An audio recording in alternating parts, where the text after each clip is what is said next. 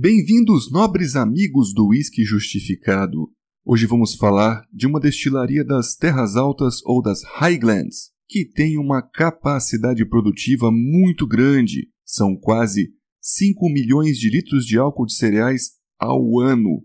E ela tem várias particularidades, entre elas uma tanoaria dentro da sua própria planta industrial, ou seja, podem montar, produzir e fazer a manutenção dos barris de carvalho que ela mesma utiliza. Também possui uma preocupação com qualidade ligada ao estágio pré-destilação, fazendo um período muito grande de fermentação, trabalharem bastante o mosto e os açúcares dos cereais bem lentamente. Podem produzir, portanto, complexidade. A gente lembra que a função do alambique depois vai ser só a de separar as características já formadas lá atrás na fermentação. Então, isso é sim bem importante. E os seus destiladores são muito peculiares, com formatos diferentes. Produzem então tanto single malts como whiskies de grãos e não precisam então de comprar de ninguém whisky de grãos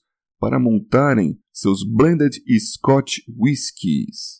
E o whisky de hoje seria o original single malt.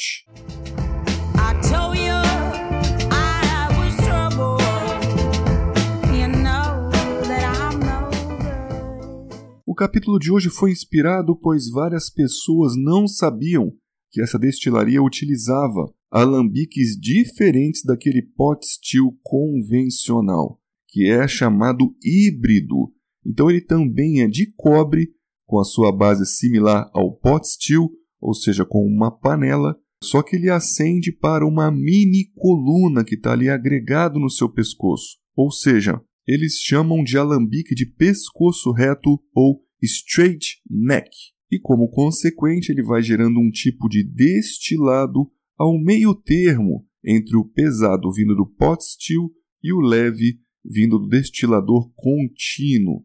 Este alambique híbrido, que parece então um pot still com uma mini coluna agregada em cima dele, tem a vantagem do mestre destilador conseguir ajustar o fluxo do aparelho e o corte do spirit e assim ele pode variar o peso e a concentração congenérica no destilado final. Então agora vamos imaginar como a Loch Lomond trabalharia com uma mistura desses spirits ou dos destilados oriundos de cada tipo de alambique. Imaginemos aí a possibilidade deles misturarem whiskies mais leves e frutados, médios mais amendoados ou maltosos com aqueles mais pesados, sulfurosos, com tostas, com turfas, ou seja, acaba que o resultado dessa alquimia pode ser sensorialmente imaginado com uma complexidade bem incrível na taça.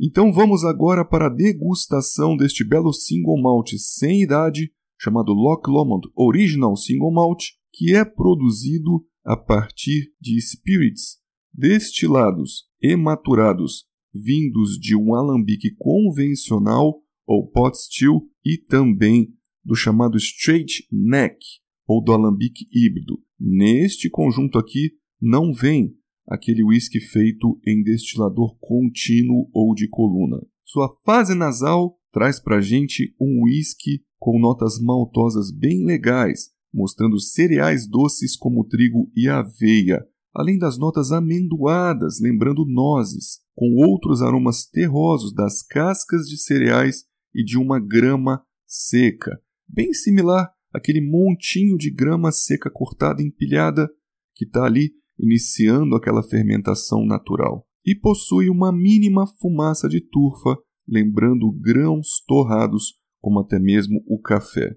Ele tem algo frutado? Sim, é aqui em menor intensidade a percepção dessas notas e lembra mais cascas de frutas cítricas, como ameixas azedas, cascas de abacaxi, de laranjas e até mesmo cascas de maçã verde. As notas marrons da madeira levantam para nós aqui um aveludamento de baunilha e dulçor de açúcar mascavo, além também de grãos de café torra baixa ou aqueles caramelados que não estão tão amargos.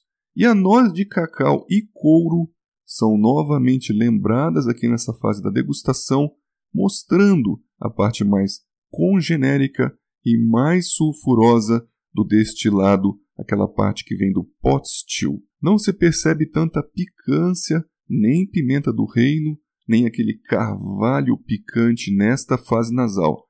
E o aspecto geral do whisky fica então como algo amendoado e terroso, sem tanta picância ou dulçor. Slantia. Sua fase gustativa nos mostra um whisky com corpo médio a leve, como era de se esperar, por um blend de alambiques híbrido que purificam um pouco mais, deixando aqui o conjunto menos congenérico, sem falar também que ele tem 40% de teor alcoólico, então ele é bem diluído. Não vemos então aqui uma grande oleosidade. Sua correspondência nasobucal é média. Ele na boca é um pouco mais picante e amargo do que mostrava lá na sua fase nasal. Não desperta mesmo, nem muito dulçor, nem frutado, e a gente vê aqui o café, gengibre e amargor brotando na boca. A picância com este apimentado está em maior intensidade, e a gente também percebe um álcool menos maduro de um uísque sem tanta idade que nos queimam um pouco a mucosa bucal. Sua persistência gustativa é média e o retrogosto seco, com torras e amargor, e o residual de boca aqui deixa a língua um pouco impregnada. Então vamos para a nota final. Por nós, ele recebe 3 de 5 por sua simplicidade. Oh, e também a gente teve muita dificuldade para tirar as notas que cantavam aqui para nós num volume ou intensidade mais baixa. Para a gente, faltou um pouquinho de vida e mais potência de frutas ou do sor nasal e principalmente a fase bucal, onde ele perdeu bastante ponto. Sua importância e o fato interessante é que ele tem que ser a base a ser memorizada para a gente experimentar as outras expressões mais evoluídas com mais idade ou com finalizações diferentes, mostrando aí onde é que a madeira vai fazer mais diferença.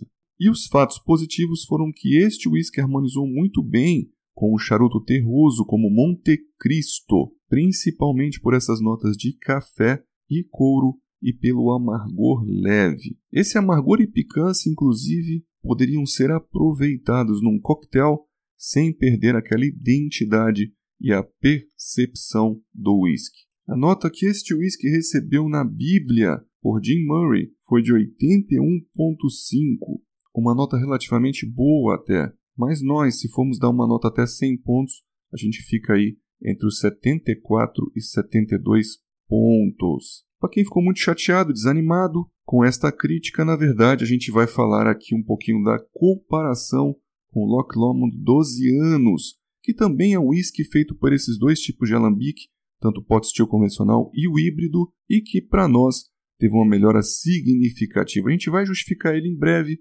mas esse sim já recebeu aí uma nota por nós acima de 3,5, quase 4 por sua complexidade. Então, se a gente for aqui comparar o original com o 12 anos, o 12 anos agrega bastante idade e outros barris, inclusive os retostados, que trazem um pouquinho mais de dulçor e potencializam também aquela nota turfada mais equilibrada.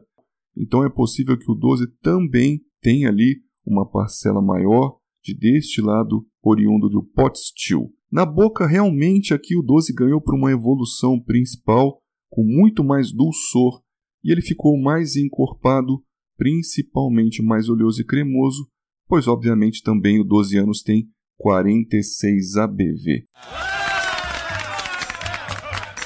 Então, meus amigos, eu fico por aqui após essa crítica. Lembro a todos que estou no Instagram para possíveis comentários, dúvidas e, obviamente, esclarecimentos. Eu sou o Guga Mark, o autor do podcast, e é um prazer estar com vocês. Obrigado pelo prestígio e vejo todos nos próximos episódios do Whisky Justificado. Don't you forget about me.